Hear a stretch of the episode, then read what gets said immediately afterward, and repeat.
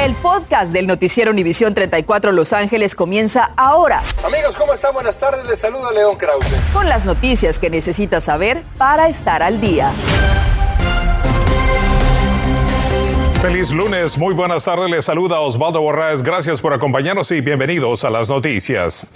Y comenzamos con la sequía que estamos enfrentando por los últimos tres años en California que realmente es alarmante. El gobernador Gavin Newsom advirtió hoy que se impondrán rígidas restricciones al uso del agua si los residentes no disminuyen el consumo ante el caluroso y seco verano que se acerca. Esto obedece a que a pesar de los llamados de conservación del agua, el consumo en marzo pasado aumentó un 19% con respecto al mismo mes del año 2020. знайти. Y por supuesto que es un día con nubes y hasta con temperaturas frescas en algunas zonas, pero sin posibilidades de lluvia. Y por supuesto que Yara La Santa nos explica qué es lo que se avecina. Yara, buenas tardes. Osvaldo, familia en casa, lluvia por el momento importante, no. Lo que sí estamos experimentando es ese mayo gris. y vemos lo que estuvo pasando esta mañana precisamente en la ciudad de Oxnard. Gracias a nuestro televidente Federico Zabaleta por el video. Pueden notar esa capa de nubes blancas que nos ha estado acompañando. Ese es el pronóstico. Tal vez alguna llovizna producto de esta humedad, pero lluvia importante por el momento no la tendremos. De hecho, vemos la imagen de satélite radar, aún esas nubes rondando las ciudades costeras y un cielo mayormente despejado hacia las áreas del interior. Quiero que vean la geografía tan maravillosa que tenemos aquí en casa. La influencia de la brisa y esas nubes provocaron precisamente en Oxnard una máxima de 63. No obstante, hacia Lancaster 93 estamos hablando de 30 grados de diferencia en comparación con lo que se vivió en la ciudad costera. Esta noche si sale, por favor, su buen abrigo, porque si las temperaturas a partir de las 8 o 9 en esos 50 grados hará bastante frío, más del tiempo en instantes. Gracias, Yara. Pasando a otras noticias, tres sospechosos de robo a una joyería en la ciudad de Huntington Beach ya fueron arrestados por la policía de Whittier. El robo sucedió ayer y dueños de empleados los enfrentaron con valentía y decisión. El atraco ocurrió en la joyería Princess Bride Diamonds en el centro comercial Belaterra. Los delincuentes entraron y rompieron las vitrinas a punta de martillo, pero los empleados los atacaron con lo que pudieron y lo que se encontraron haciéndolos huir, aunque no pudieron evitar que se llevaran joyas con valor de casi 8 mil dólares según la investigación. Y por otra parte, en Palos Verdes State, un hombre murió y otras tres personas resultaron heridas hoy al caer unos 300 pies desde un acantilado. La caída se reportó a las 4 de la mañana en la cuadra 1400 de Paseo del Mar, área en el que el terreno es bastante inestable y peligroso. El hombre fallecido tenía 25 años de edad. Aparentemente se trata de un accidente según el Departamento de Bomberos, pero cualquier forma se va a realizar una investigación. La historia se repite. Una mujer murió al ser atropellada mientras cruzaba una calle en el área de Vermont y Slauson en el sur este de Los Ángeles. Este mortal atropellamiento ocurrió ayer cerca de las 9.8 de la noche. Las autoridades indicaron que la mujer cruzó en el área marcada para peatones para hacerlo con seguridad. Sin embargo, el chofer la atropelló. Si usted tiene información relacionada a este caso video, por favor denúncielo. Cambiamos de tema para informarles sobre la pandemia del coronavirus. La situación es preocupante en el condado de Los Ángeles. Informó que durante los pasados tres días se registraron más de 12 mil casos y 14 muertes. El virus continúa propagándose rápidamente. El sábado hubo 5.152 contagios, el domingo 4.750 y hoy 2.476. El aumento se debe a la subvariante BA.2. El condado sigue clasificado por los CDC como de mediano riesgo de contagio. Y precisamente hablando de esos números de contagios, las autoridades médicas del estado atribuyen gran parte de los contagios al cambio de actitud de las personas en lo que a protocolos y uso de tapabocas se refiere, un comportamiento que tiene múltiples riesgos para la salud.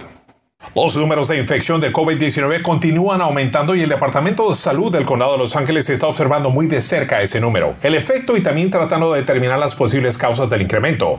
Hablamos con la doctora Lucía Abascal del Departamento de Salud del Estado de California. Estamos viendo un aumento de los casos por una subvariante de Omicron que comenzó hace un par de semanas. Ese aumento se detectó inicialmente en la costa este de Estados Unidos y posteriormente se vio una transición a nivel nacional, en California específicamente. La subvariante es mucho más contagiosa que el mismo Omicron, dicen los científicos. Hospitalizaciones también aumentaron el fin de semana con casos graves. Esto está causando eh, muchas nuevas infecciones y por supuesto que muchas reinfecciones. Otra parte de por qué subieron los contagios está en eventos públicos y privados donde las personas ya están hartas, ya no quieren usar mascarillas, ya no están siguiendo las precauciones. Tal y como le hemos estado informando a diario, el condado de Los Ángeles dio la orden del uso de tapabocas en transporte público, incluyendo autobuses, trenes, taxis, plataformas del metro y aeropuertos, además de interiores, hasta que los contagios cedan. La única buena noticia en medio de todo eso es que no hay aumento de muertes y eso pues nos da tranquilidad eh, pero hay que recordar también que las muertes también van atrasadas, o sea, se espera ver el aumento de muertes semanas después que el aumento de hospitalizaciones. Las vacunas de refuerzo para niños de entre 5 a 11 años de edad ya están disponibles en Los Ángeles. Se comenzaron a aplicar desde el fin de semana y las autoridades de salud están pidiendo a los padres de familia que vacunen a sus hijos porque de esta forma se les protege mejor contra el coronavirus y se evitan más contagios. Mientras se acerca el verano en la ciudad de Long Beach, también comenzaron a administrar hoy estos refuerzos para sus hijos. El 90% de los adolescentes tienen redes sociales y en promedio pasan por lo menos 10 horas a la semana conectados a ellas, pero el impacto negativo en la salud mental incrementa con año. Y Cecilia Bográn nos amplía sobre esta situación. Adelante Cecilia, te escuchamos sobre estos datos que son muy valiosos para los niños y los padres también. Así es, Osvaldo, este es el mes de la salud mental y fíjense que en los últimos 25 años la ansiedad y la depresión entre los adolescentes ha incrementado un 70%. Aquí mi reporte. ¿Qué redes sociales tienes? Uh, Instagram, uh, Snapchat, TikTok. Abren una puerta al mundo entero, lo bueno y lo malo. Por eso, el primer consejo para menores es abrir páginas privadas donde debes aprobar a cada seguidor. Que miran fotos de, de modelos, de muchachas como súper flaquitas y como les ha causado como no comer tanto, como tener problemas como de su cuerpo y cómo se ven. Piensa antes de publicar, ya que las redes pueden impactar negativamente tu salud mental. A mis hijos yo siempre les digo, no más electrónico, porque los electrónicos están invadiendo la privacidad de nuestros hogares. Hacen que tengan tal vez envidia o se sientan nerviosos ellos mismos y cómo ellos se miran. Uh, usualmente con mis uh, amigas que yo tengo, solamente le afectan a ellas. La página de Venice Family Clinic, por ejemplo, tiene unos enlaces muy, muy importantes que pueden utilizar eh, sus hijos, que da un, una guía. Tenemos jóvenes comparando sus vidas con las vidas de otras constantemente. Y eso empieza a crear un sentimiento de que sus vidas posiblemente no son suficientes. He ahí estos consejos para adolescentes, limitar información de contacto, nunca compartir tu ubicación, tu teléfono ni dirección, mantenga privada su información, nunca se encuentre en persona con desconocidos. Y los consejos para los padres, disminuir su propio uso de los dispositivos, crear un contrato familiar de tecnología, crear horarios, dar atención personal y ayudar con la autoestima saludable. Pues nunca vas a poder mirarte como ellas, entonces sería feo compararte y luego que no puedes cambiar nada porque ya eres como eres.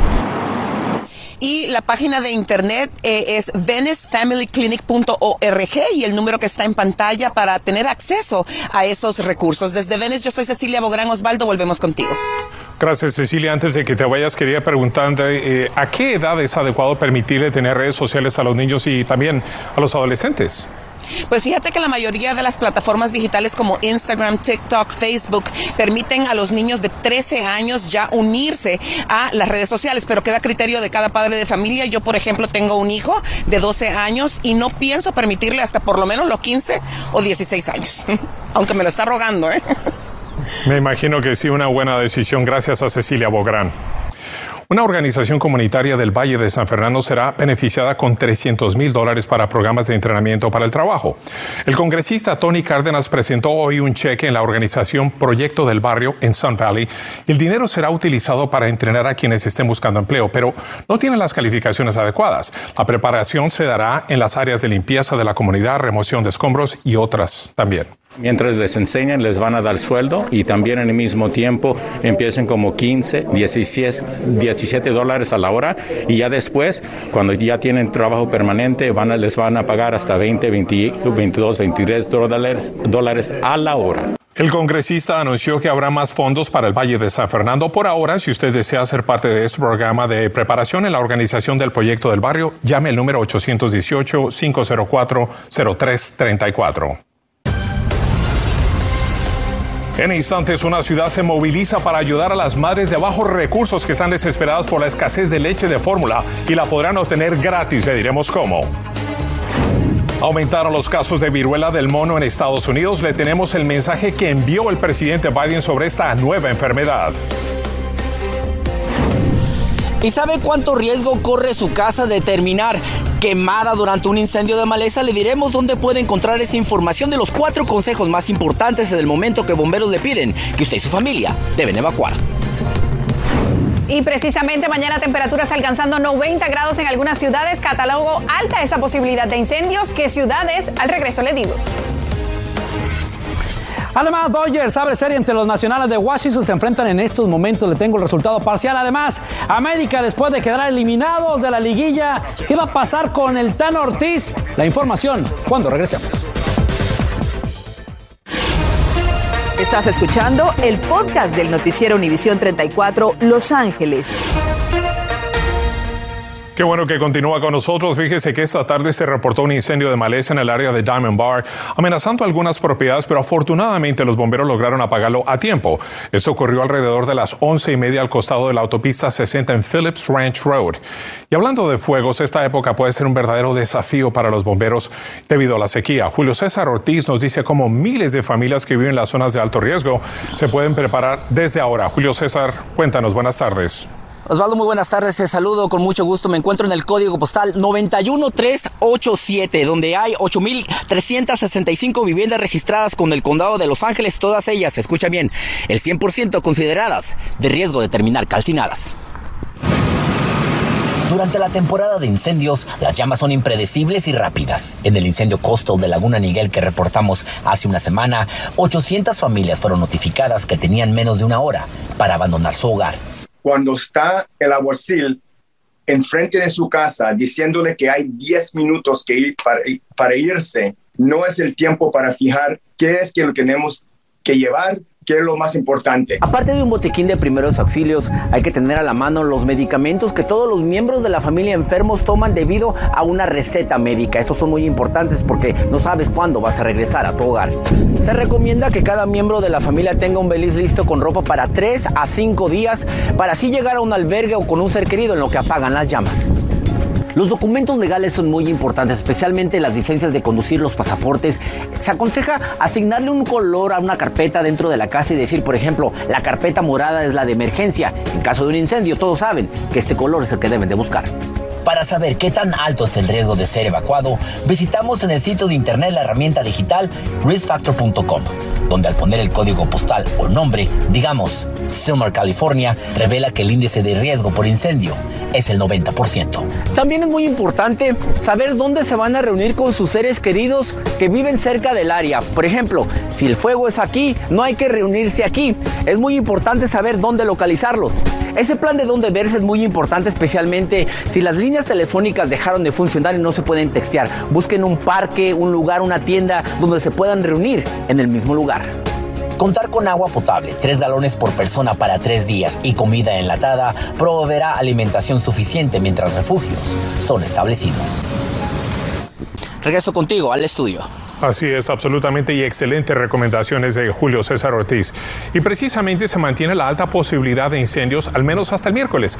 Y ahora la Santa nos explica por qué. Así es, Osvaldo, familia en casa, precisamente por esa maleza seca, ese aire seco, ese calor que nos pone propensos a ese desarrollo de incendios, particularmente en esas zonas del interior, al menos hasta el miércoles, en donde esos termómetros estarán llegando casi a los 100 grados. Ya lo hemos dicho, la temporada de incendios es todo el año, así que por favor sigue esos importantes consejos que nos brindó Julio César. Vemos aquí ese pronóstico de mañana, ciudades costeras aún en esos 60 grados. No obstante, vean Lancaster mañana con una máxima de 96. Es importante que se prepare para combatir en el exterior este ambiente tan caluroso. He catalogado desde la una de la tarde hacia las 6 de la tarde, el momento más crítico. Es importante que vista colores claros, que utilice eh, su, su, protector solar, su buen gorro, porque si estos termómetros estarán alcanzando ya los 90 grados desde la una de la tarde. Y esos 90 se sentirán no solo en Lancaster, también hacia Victorville, San Bernardino, eh, Santa Clarita. Así que es necesario, como les decía, tome agua, utilice protector solar, vista colores claros tenga en cuenta también proteger a sus niños y a las personas mayores de este ambiente tan poco usual en esta época. Así anda la temperatura actualmente. Hay que destacar que la brisa aún continúa desde el Pacífico, por lo tanto las ciudades costeras ya reportan termómetros en esos 60 grados hacia el interior, aún en esos 80 grados y precisamente esa brisa marina, como se le conoce, nos traerá durante esas primeras horas de la mañana esa neblina, 6 de la mañana y vemos la neblina desde el condado de Orange hacia el sur, suroeste del condado de Los Ángeles, ciudades como Huntington Huntington Park, Compton, Long Beach estarán bajo esta nubosidad. También hacia el condado de Ventura, la costa de Oxnard, Camarillo, viendo esa nubosidad. 9 de la mañana y ya vemos sale el sol, la va evaporando, disminuye un poco, no será hasta la 1 de la tarde cuando ese cielo esté mayormente despejado, pero aún se mantendrá mar afuera en el Pacífico esa nubosidad. Así que es importante que eh, salga con tiempo de casa, que reduzca la velocidad y que utilice esas eh, luces antinieblas durante esas primeras horas de la mañana. En cuanto al pronóstico extendido, aquí lo tengo, amigos. Temperaturas sumamente cálidas, al menos hasta el jueves, ya disminuyendo de cara al fin de semana, pero aún así temperaturas por encima de lo normal. Más del tiempo a las 11. La ciudad de Lancaster regalará 100 mil dólares en fórmula para bebés para ayudar a madres que están desesperadamente buscándola. La emergencia nacional que declaró la escasez de leche para bebés ha afectado en especial a, familias de bajos recursos y la ciudad de Lancaster compró la fórmula de una organización sin fines de lucro llamada Baby to Baby para distribuirla entre sus residentes.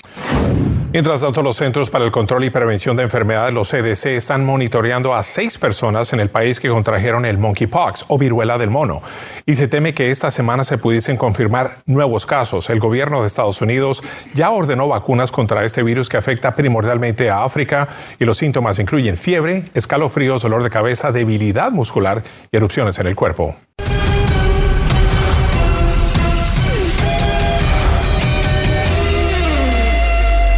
Ya es tiempo de los deportes. Aquí lo tenemos, Felipe Valenzuela. ¿Cómo estás? ¿Cómo te va, mi querido Eduardo? Feliz lunes. Gracias. Obviamente que hay mucha actividad deportiva. Mucho deporte. Vamos a hablar precisamente de ello. Dodgers, que terminó serie ante los Phillies de Filadelfia, regresa al campo de juego. En estos momentos se mide ante los Nacionales de Washington. Se juega por allá a la séptima entrada. 10 a 0 gana el equipo de los Dodgers. Más esta noche a las 11 con el resultado e imágenes. Mientras tanto, los Angels, después de haber derrotado a Oakland el día de ayer 4 1 y ganar la serie 2 a 1. Tienen el día libre hoy. Será hasta mañana cuando vuelvan al terreno de juego para recibir la visita de los Rangers de Texas. Ellos se encuentran en la segunda posición de la división de la Liga Americana a juego y medio de los Astros de Houston que están en la primera posición.